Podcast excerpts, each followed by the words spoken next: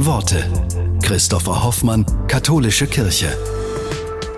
Der Theologe Dietrich Bonhoeffer schreibt über die Adventszeit und was es für ihn bedeutet, dass Gott Mensch geworden ist. Jesus steht vor der Tür und klopft an. Er bittet dich in Gestalt des Bettlers in den verlumpten Kleidern um Hilfe.